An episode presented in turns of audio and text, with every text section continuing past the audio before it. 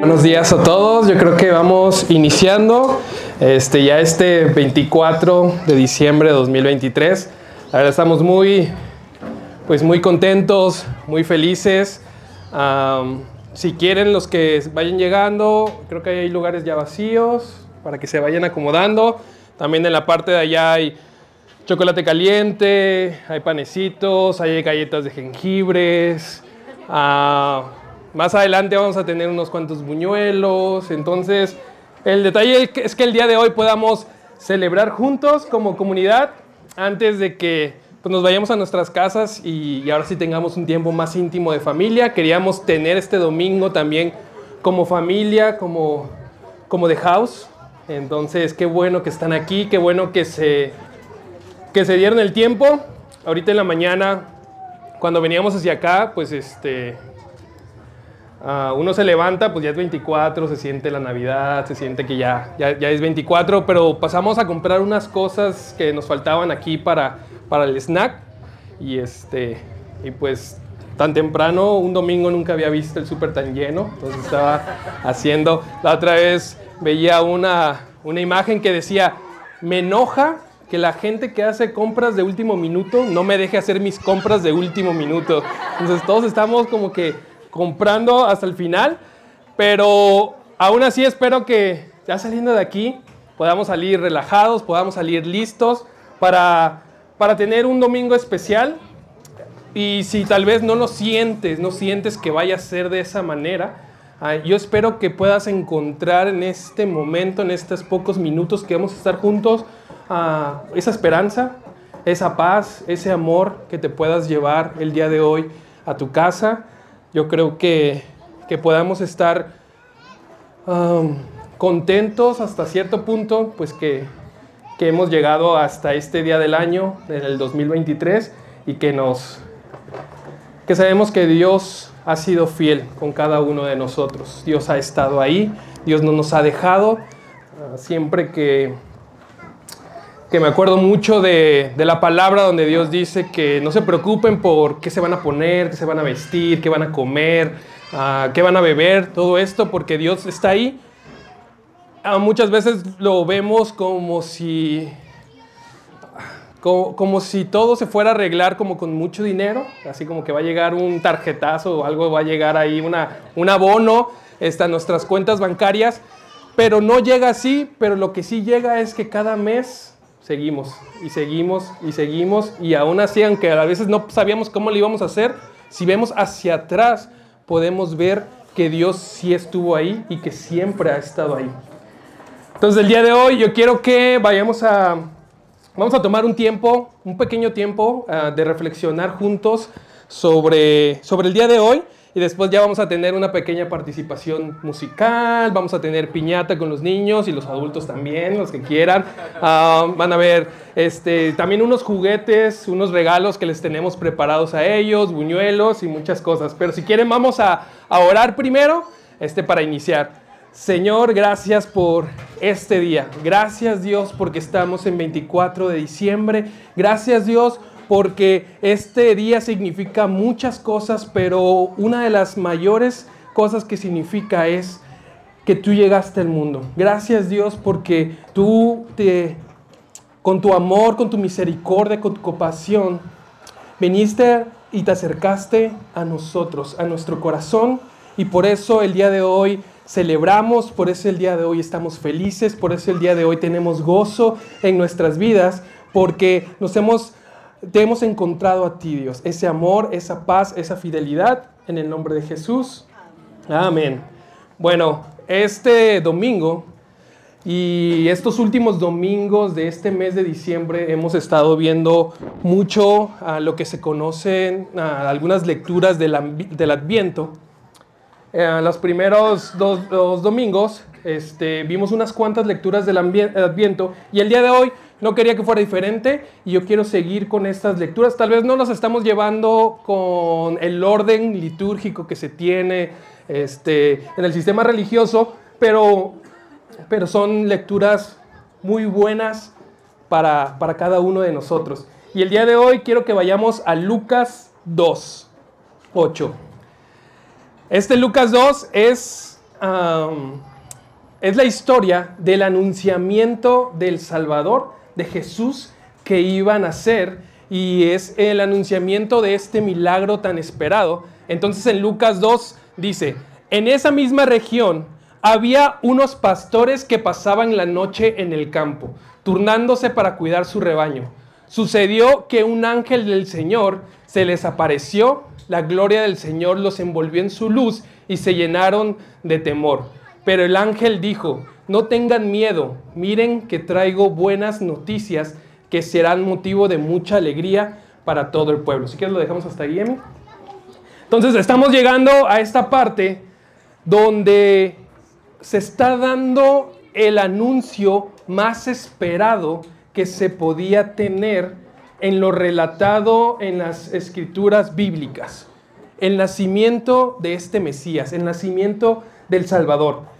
La historia del pueblo de Israel estuvo muy marcada por la espera de un Mesías.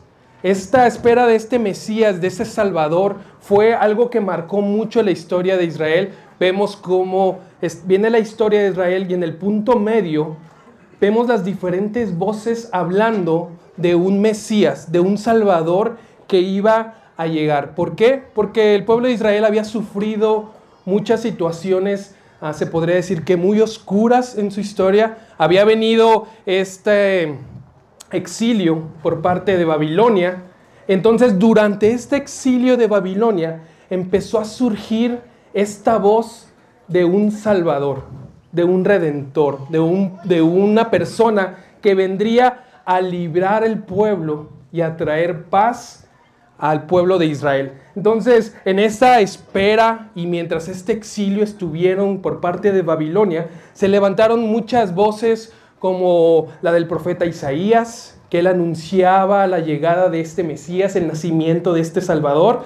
También podemos ver a Daniel ah, hablando sobre estas profecías del Mesías, lo mismo con Malaquías, y podemos encontrar cómo hay muchas referencias hacia esta llegada del Salvador, porque era bastante importante y bastante marcado para la historia de Israel.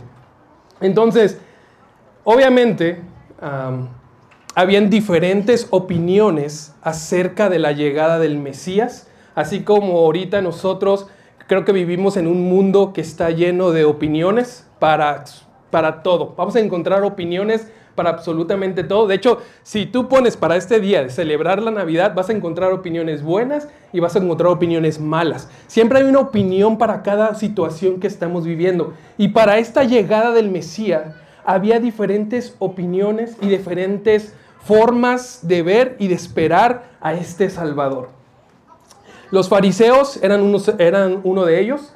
Los fariseos eh, esperaban un, legislador que pudiera imponer la ley. Venían que alguien que, que amara la ley con tanto fervor que fuera estricto en poner la ley de Dios a cada una de las personas. También venían lo que eran los celotes, que eran estos estas personas que ellos esperaban un gran guerrero, esperaban un Mesías armado que viniera a atacar al pueblo romano, que era el que los estaba invadiendo en ese, en ese principio. Eh, cuando empezaron estas voces, ellos pensaban que, que este Mesías vendría en contra de Babilonia, pero ya una vez estando ellos que regresaron del exilio y después fueron conquistados por el imperio romano, bueno, ellos decían que iba a venir e iba a derrocar el imperio romano. Entonces los celotes esperaban un, un gran guerrero que se levantara en armas. Y para los esenios era como un gran sacerdote. Entonces cada una de estas facciones judías tenían su propia perspectiva del Mesías. Pero lo que sí tenían todos es que absolutamente todos esperaban con ansias la llegada de un Mesías, de un Salvador. Cada quien tenía sus diferentes formas de verlo, pero todos esperaban esta llegada del Salvador. Y todos estaban completamente seguros, tanto los fariseos como los celotes y como los esenios, estaban completamente seguros de cómo iba a ser esta llegada del Señor ah, Jesucristo, esta llegada del Mesías. Yo creo que muchas veces también nosotros Ah, tomamos como esa, esa actitud muchas veces, estamos como 100% seguros de cómo tiene que ser Dios, ¿no? Cómo tiene que actuar Dios en nuestras situaciones, cómo tiene que aparecerse Dios en nuestras vidas y, y tenemos como una visión de Él y decimos, es que tiene que ser así, es que se tiene que hacer de esta manera. Y siempre estamos con una forma, con una visión, con, un, con una, ah, una forma de ser de Dios. Y parecería que, que, que comprendemos a Dios con la palma de nuestra mano y sabemos lo que les gusta, lo que no le gusta. Y, y muchas veces tenemos esa actitud como los judíos lo tenían. Ellos sabían exactamente, según ellos, cómo iba a llegar el Mesías y todos estaban ansiosos porque llegara. Entonces, con tantas diferentes voces que habían en ese tiempo, pues la gente se empezaba a dar una idea de cómo iba a llegar este Mesías, tomando las voces de los fariseos, de los esenios, de los celotes y de algunas otras facciones, eh, más o menos esperaban, tenían la esperanza de un tipo de Mesías que no iba a ser una persona obviamente común, sino alguien grande, alguien con mucha influencia, alguien con mucho poder. Y entonces nos topamos con Lucas 2 y nos empieza a contar la historia del anunciamiento de este Mesías. Y me encanta esta parte de la historia. Si quieres vamos a regresar a Lucas 2.8, vamos a leerlo otra vez. Dice, en esa misma región había unos pastores que pasaban la noche en el campo, turnándose para cuidar su rebaño. Sucedió que un ángel del Señor se les apareció, la gloria del Señor los envolvió en su luz y se llenaron de temor. Pero el ángel dijo, no tengan miedo, miren que traigo buenas noticias que serán motivo de mucha alegría para todo el pueblo. Ahora sí la siguiente. Hoy ha nacido en la ciudad de David un Salvador que es Cristo el Señor. Esto les servirá de señal. Encontrarán a un niño envuelto en pañales y acostado en un pesebre. El, anuncio del nacimiento del, Mesías es dado a unos pastores. Pero ¿quiénes eran los pastores en ese contexto histórico? ¿Quiénes eran los pastores en ese tiempo? Bueno, pues los pastores eran de una de las profesiones más bajas que se podía tener en ese momento. Evidentemente, la economía de ese tiempo se movía por, por ganado, se movía por agricultura, se movía por todo esto, pero los pastores normalmente no eran los dueños de su rebaño. Los pastores eran personas que mandaban a cuidar al rebaño de alguien que tenía el estatus suficiente para tener cierta cantidad de ganado, cierta cantidad de ovejas. Entonces, los pastores eran una profesión bastante, se podría decir que como excluida, como que las dejaban a los afueras, a los márgenes. ¿Por qué? Porque al final de cuentas, ellos todo el tiempo olían a animales. Ellos olían a oveja, olían a ganado. Entonces, obviamente era una profesión que no, que, que muchos menospreciaban o hacían menos esta parte de ser los pastores. Los dueños normalmente no iban a querer ensuciarse con los animales que ellos tenían, entonces contrataban a personas para que lo hicieran por ellos. Y esto, de hecho, si, de hecho, si tú tenías una reunión en tu casa, tú querías asombrar a alguien, tú querías quedar bien con alguien, tú querías este, dar cierto estatus eh, de lo que tú tenías, tú dejabas a, los pastores fuera de esa invitación. En las, en las ciudades era lo mismo y de hecho lo podemos ver en Samuel. Si quieren podemos ir a Primera de Samuel 16. Este es el padre, este es Isaí, el padre de David. Dice, de la misma manera, Isaí le presentó sus siete hijos a Samuel. Pero Samuel le dijo, el Señor no ha elegido a ninguno de ellos. Después Samuel preguntó, ¿son estos todos los hijos que tienes? Queda todavía el más joven, contestó Isaí, pero está en el campo cuidando las ovejas y las cabras. Manda a llamarlo de inmediato, dijo Samuel. No nos sentaremos a comer hasta que él llegue. Isaí, entonces Isaí mandó a buscarlo. El joven era trigueño y apuesto y de hermosos ojos, y el Señor dijo, este es úngelo. Aquí podemos ver un ejemplo sobre cómo eran tratados los pastores en ese tiempo, en ese contexto. Estos pastores eran dejados afuera, dejados atrás, tal vez por su olor, tal vez por, por el aspecto sucio que podían obtener al hacer su profesión. El detalle que estos, ellos eran mejor que ellos estuvieran al margen, era mejor que ellos estuvieran hacia las afueras, era mejor que ellos solo se dedicaran a, a ser pastores. Era tan fuerte esta parte que el propio padre de David lo deja fuera cuando sabe que viene un hombre de Dios. Un hombre de Dios viene a quedarse a su casa y llama a todos sus hijos, los alista, los prepara, los tiene ahí, excepto a David, que era el menor y que era el pastor de las ovejas de su rebaño.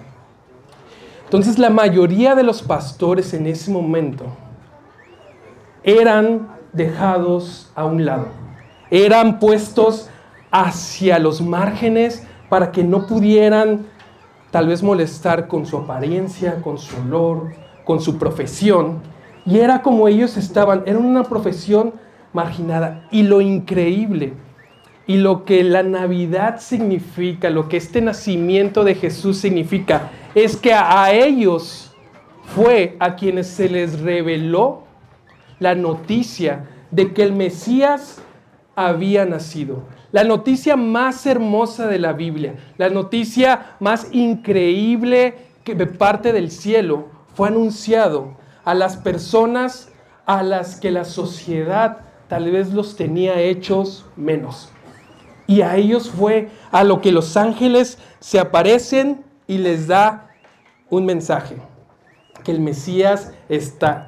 Y lo que me encanta de este mensaje es que, es que les dice, el Mesías ha nacido y les dice, ha nacido y es un niño envuelto en pañales en un pesebre. Es decir, que les estaba diciendo el ángel, el Mesías es como uno de ustedes. El Mesías es como uno de ustedes, huele como a uno de ustedes. De hecho, duerme en un pesebre como muchos de los pastores mientras tenían su profesión, muchas veces dormían en el pesebre. Les está diciendo, ahí en el pesebre, ese lugar que ustedes conocen bien, ese lugar en el que ustedes están día y noche, ese lugar en el que ustedes se sienten hechos atrás, en el que ustedes se sienten hechos a un lado, ahí en ese lugar ha nacido el Salvador y el Mesías. Y entonces imagínense la alegría de los pastores, el saber que Dios mismo, hecho carne, este Mesías, este Salvador, había sido encarnado como uno de ellos. No estaba dentro de un palacio donde nacen los príncipes y donde solamente personas con cierta descendencia podían entrar, con cierto estatus, con cierta influencia, no estaba allá adentro, no nació tampoco dentro de un templo donde solamente las personas más puras, las personas consideradas más santas, las más religiosas, eran las únicas que podían acercarse, sino que él estaba en un pesebre. Dice, está cerca de ustedes, es accesible para ustedes y no necesitas más. Solo tienes que ir y acercarte. Ah, el fin de semana estábamos platicando sobre, bueno, ¿por qué Dios, siendo Dios, no preparó todo para, para el nacimiento de Jesús como en un, en un lugar ah, como de reyes, de príncipes? ¿Por qué? ¿Por qué tal vez no tomó el control de esa parte? Y aunque no tenemos realmente la respuesta, yo creo que podemos ver que es porque Dios quería estar cerca de nosotros. Dios era el que se quería acercar de nosotros. No quería que se necesitaran reglas, ni rituales, ni leyes para que tú y yo pudiéramos acercarnos al Mesías y al Salvador. Ahora quiero que vayamos al 16, Lucas 2.16. Entonces dice, fueron deprisa a la aldea y encontraron a María y a José. Y ahí estaba el niño, acostado en el pesebre. Después de verlo, los pastores contaron a todos lo que había sucedido y lo que el ángel les había dicho acerca del niño. Todos los que escucharon el relato de los pastores quedaron asombrados. Entonces los pastores escuchan esta noticia y corren hacia Jesús y logran entrar donde está Jesús. ¿Por qué? Porque era un lugar sin muros, sin puertas, era un lugar que estaba abierto para los pastores, para la gente que tal vez había estado hecha un lado por, un lado por tanto tiempo, pero Jesús estaba accesible a ellos. Dios se acercó lo suficiente a nosotros para que nosotros pudiéramos estar cerca de Él. Dios fue el que se acercó a nosotros y no realmente nosotros a Él. Dios dice la Biblia que se despojó de sí mismo y se hizo como uno de nosotros y anduvo como uno de nosotros. No se metió en una burbuja, sino que se hizo como los pastores. Y cuando los pastores llegaron y vieron a Jesús, al Mesías que estaba allí en el pesebre, la Biblia nos cuenta que fueron a todos lados a contar de esta noticia. Pero ¿a quiénes, a quiénes le podían contar los pastores esta noticia? ¿Con quiénes podían ir? ¿Quiénes iban a escuchar a los pastores con esta noticia? Pues más gente que estaba en los márgenes. Tal vez gente que no era bien vista, tal vez gente que no era bien recibida. Me acomodo nada más. Tal vez, tal vez ese tipo de gente era las personas con las que los pastores podían entablar una amistad, entablar una conversación profunda con otras personas que estuvieran a los márgenes, con otras personas que estuvieran hacia afuera de lo socialmente y religiosamente aceptado. Y es con ellos que los pastores fueron a decirle, ¿sabes qué? Les tengo una noticia, les tengo una buena nueva. El Salvador ha llegado y es como nosotros. Es como uno de nosotros. No es un, no es un legislador, no es un, el rabí de los rabís, que está solamente en el templo, que solamente quiere estar rodeado de gente buena, de que sus discípulos le estén dando cosas. Dijo, no es un guerrero como decían los celotes, no es un gran guerrero que viene con armas y que quiere, quiere acabar con todas las cosas con guerra, y tampoco es, es un gran sacerdote como le decían los esenios. Los pastores fueron a contar que la buena noticia era que Jesús era como uno de nosotros. Y ese Dios es el Dios que celebramos hoy y que nace hoy. No es un Dios que está lejos, es un Dios que está cerca. Es un Dios que, aún sabiendo que Él podía resucitar a su mejor amigo, llora por su mejor amigo. Es un Dios que aún sabiendo tantas cosas, Él se hace como nosotros. Es un Dios que nos entiende, es un Dios que vivió, que creció, que caminó, que tuvo compasión, que fue traicionado, que fue este, rechazado. Es un Dios que conoce los sentimientos que nosotros tenemos.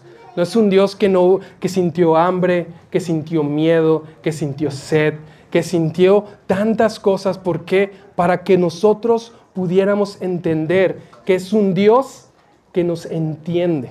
En cada una de las circunstancias que nosotros vivimos, es un Dios que nos entiende lo que estamos pasando.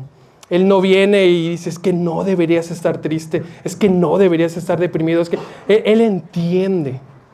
Pero Él dice, bueno, ahora déjame cambiar ese lamento en danza, déjame cambiar ese lamento en baile, en algo bueno, porque es un Dios cercano. Y la gran noticia que los pastores vinieron a decirle era que era un Dios que estaba cerca. A veces pensamos que es un Dios lejos. Ah, con los niños siempre hacemos como el ejercicio de decir, oigan, ¿dónde está Dios? ¿no? Y todos señalan el cielo, pero el, pero el cielo está muy lejos. El cielo está muy allá. Pero, Dios es un Dios que está cerca, que se ha acercado para que nosotros nos podamos acercar a Él. Y, y Hechos lo dice, Hechos 17, 17, 27, dice, Dios quería que la humanidad lo buscara y aunque fuera a tientas, lo encontrara. Pero en realidad, Dios no está lejos de ninguno de nosotros. Dios está cerca. Dice que, que Dios hizo todo para que la humanidad lo encontrara. Pero me encanta que dice, pero, pero ¿saben qué? En realidad, Dios siempre ha estado cerca de nosotros. Dios siempre ha estado cerca de ti, de tus circunstancias, de tu, de tu corazón, de las cosas buenas y de las cosas malas. Dios siempre ha estado ahí y nunca nos, nos ha dejado. Luego más en, otro evangelio, que es Mateo, podemos encontrar los otros invitados que estuvieron en el nacimiento de Jesús. En Mateo nos cuenta la historia de de unos magos del oriente. ¿no? Este, son bien conocidos porque ahora tenemos la tradición de los tres reyes magos. Y, como saben, pues no, no sabemos si son tres, si son dos, si fueron doce, no son muchos, pero algo que la mayoría de los, de los teólogos y de, de, las personas que estudian la Biblia sí saben, es que es muy probable que eran unos sabios persas que venían del oriente, de los cuales ellos tenían también una profecía sobre un Salvador que nacería en Belén. Entonces estos sabios persas del oriente reciben también el anunciamiento de que Jesús, de que el Salvador nacería. Es decir, por un lado, tenemos a los pastores, gente que era marginada que era hecha a un lado en ese tiempo y por otro lado el anunciamiento se les dio a gente que era lejos de ahí, a gente no judía, a unos sabios persas que no pertenecían realmente a ese pueblo de Dios. Y a estos dos grupos de personas fueron los que, los que recibieron el anunciamiento del Salvador. Eran los que pudieron llegar y no tenían impedimento de acercarse, de estar cerca de Jesús. Dice que ellos llegaron, lo adoraron, le dieron regalos. ¿Por qué? Porque no estaba lejos, sino accesible. Y tanto los pastores como estos magos del oriente nos están hacen una referencia a lo que Jesús iba a decir después. Podemos ir a Lucas 13, en Lucas 13 dice esto, y vendrán personas de todas partes del mundo, del oriente y del occidente, del norte y del sur, para ocupar sus lugares en el reino de Dios. Y tomen en cuenta lo siguiente, algunos que ahora parecen menos importantes, en ese día serán los más importantes, y algunos que ahora son los más importantes, en ese día serán los menos importantes.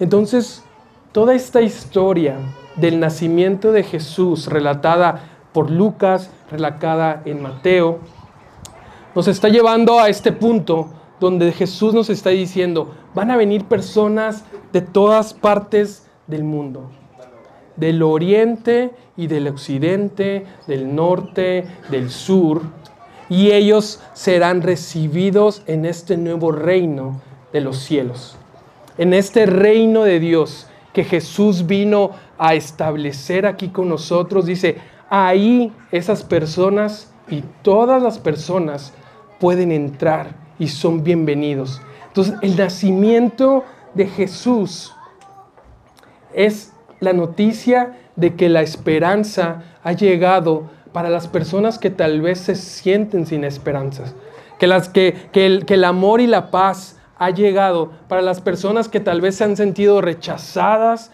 se han sentido hechas puestas a un lado, ha llegado la aceptación, ha llegado el amor a sus vidas.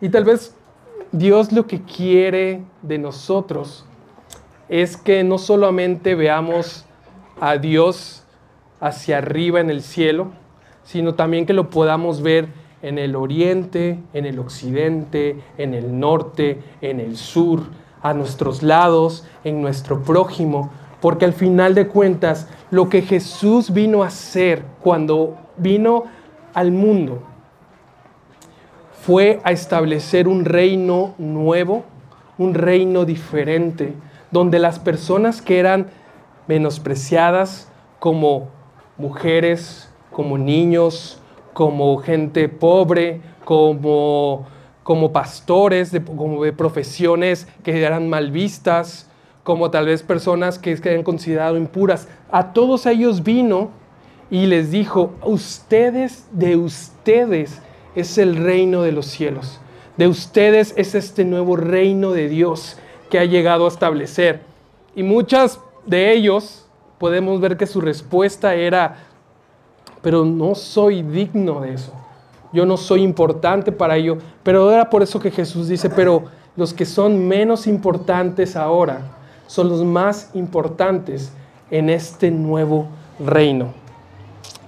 Y el, y el día de hoy, esa es la invitación que nos viene a hacer Jesús. Esa es la invitación que el nacimiento del Salvador nos viene a llegar a nuestro corazón. Que podamos ver a las demás personas y podamos ver a Dios en ellas. Y podemos ver tal vez a la gente que ha sido menospreciada, que ha sido hecha a un lado, que ha estado puesta hacia atrás y ver por ellos, servirle a ellos que ellos sientan y que todos nosotros sintamos que somos parte del reino de los cielos.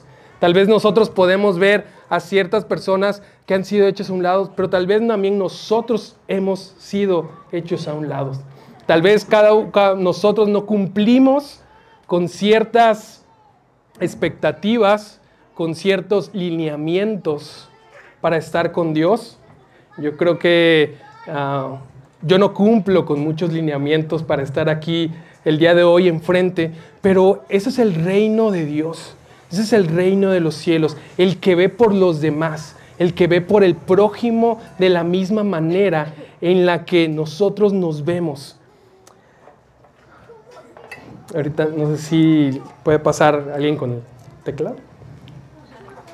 Y este, algo que de hecho, la, reflexión del día de hoy, yo, yo le llamé el, Evangelio es, es Navidad, porque para mi vida yo podría describir el Evangelio de esa manera. Y les voy a decir por qué.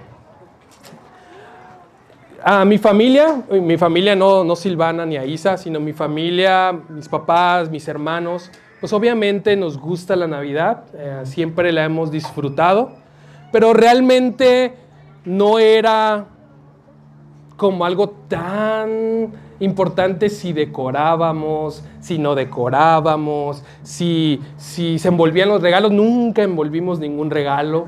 Para nosotros era, ay, tú ponlos ahí, que la magia lo hago todo y ya, y, nunca, nunca fue como tanto, hay, hay que hacer un intercambio en la familia. Pues realmente no, la verdad es que nos llevamos muy bien, siempre nos juntamos y todo, pero como que, como que esas pequeñas cosas de la Navidad no eran tan importantes para nosotros. Pero de pronto, pues, pues empiezo a andar con Silvana y empiezo a darme cuenta que ella ama a niveles estratosféricos la Navidad una cosa que para mí no me podía entrar en la cabeza y para mí era como demasiado, demasiado, pues, o sea, pero ¿por qué? ¿Y por qué lo otro? Y, cambiar las tazas que tienen que ser ahora navideñas y los platos ahora tienen que ser navideños y los cojines y el colchón y la colcha y todo. Entonces para mí era como, ok, sí, sí, sí, amo la Navidad, pero bueno, yo creo que no la amo. Yo creo que me estoy dando cuenta que no amo la Navidad.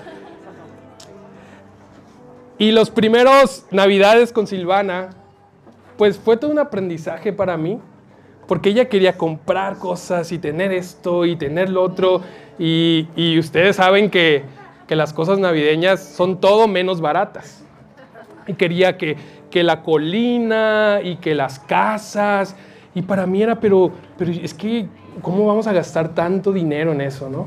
¿O cómo vamos a poner tanto esfuerzo en una decoración tan sencilla y tan simple? Ah, mi excusa siempre era la de, pues la Navidad es aquí, en el corazón.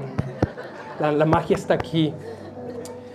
Pero entonces sentí que poco a poco el Evangelio, Jesús y su nacimiento, me empezaba a decir, bueno, ve las cosas que ella ama como si tú las amaras. Ya no solo se trata de verte a ti, sino que ahora se trata de ver a alguien más también. Ya no solo se trata de que seas tú y lo que a ti te gusta y lo que tú quieres y lo que a ti te hace bien, sino que tienes otras personas alrededor que también necesitan cosas, que tal vez para ti son pequeñas, son significantes, son, son cositas, pero para ellos puede ser algo muy importante. Y si nosotros no estamos atentos y si nosotros no abrimos nuestros ojos como Jesús lo hacía y veía la necesidad de alguien más, no vamos a poder amar a las personas como nos amamos a nosotros.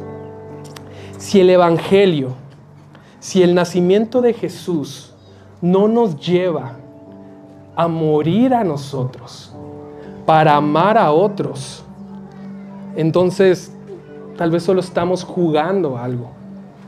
Si el nacimiento de Jesús no nos lleva a tomar nuestra cruz para poner ahí, no, no es nuestra vida como tal, pero tal vez es para poner ahí nuestro egoísmo, nuestro orgullo, nuestro ego, y que se crucifique para que algo nuevo y diferente pueda nacer en nuestras vidas. Entonces tal vez algo nos falta ahí, porque el Evangelio es eso. El Evangelio es amar al prójimo.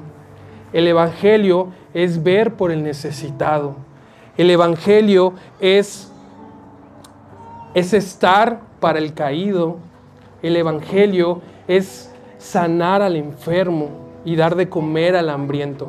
Y el nacimiento de Jesús es el inicio de este nuevo reino y de esta nueva forma de vivir. Hay una frase que se dice mucho que es, arrepentíos porque el reino de los cielos se ha acercado. Yo crecí con esta frase pero con un enfoque como si fuera de castigo, como arrepiéntete porque si no te quedas, arrepiéntete porque si no te va a ir mal. Pero yo creo que es una invitación a decir, oye, ¿sabes qué? Este reino de amor, este reino de Dios, este reino de los cielos, ya no está lejos, está aquí cerca y tú puedes ser parte de él. Tú puedes cambiar tu forma de vivir para ser parte de Él. Ya no hay necesidad de pisar a otros, ya no hay necesidad de traicionar a otros, ya no hay necesidad porque una nueva forma de vivir ha llegado y Jesús la ha traído con su nacimiento. Algo nuevo ha llegado en lo que podemos aferrarnos y agarrarnos y sostenernos, que es este reino de los cielos. Por eso para mí el Evangelio es Navidad. Por eso para mí cuando llega la Navidad yo puedo tomar lo que otra persona ama y amarlo de la misma manera. Y yo creo que, el nacimiento de Jesús el día de hoy lo podemos tomar y lo podemos reflexionar como para ver a las personas que nos rodean, que tenemos al norte, al sur, en el oriente y en el occidente y que ellos puedan ver a Dios en nosotros y que nosotros podamos ver a Dios en ellos. Es difícil, es muy difícil. Yo creo que son de las cosas más difíciles a la que Cristo nos lleva. A perdonar, a amar, a restaurar. Pero si, si su nacimiento y su Jesús no nos lleva a eso, entonces tal hemos perdido un poquito el propósito de su nacimiento y de la Navidad. Porque Jesús no tuvo miedo de despojarse a sí mismo y nacer en un pesebre para que los pastores y para que la gente que estaba lejos de, de los estatus establecidos, tanto religiosos como de clase social, pudieran acercarse a Él.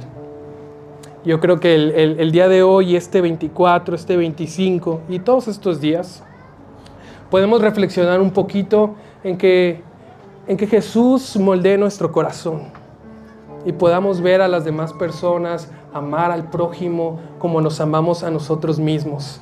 Y, y ahí, ahí va a estar escondido el amor a Dios. Ahí vamos a descubrir el amor a Dios y es un amor incondicional, es un reflejo de su gloria. Entonces, no sé si quieran ponerse en pie, vamos a, a orar y a tener unas canciones. Si quieren pasar los chicos de alabanza.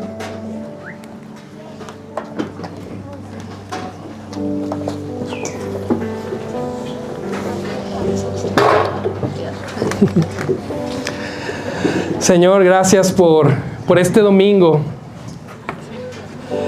Gracias por este, eh, esta fecha tan especial.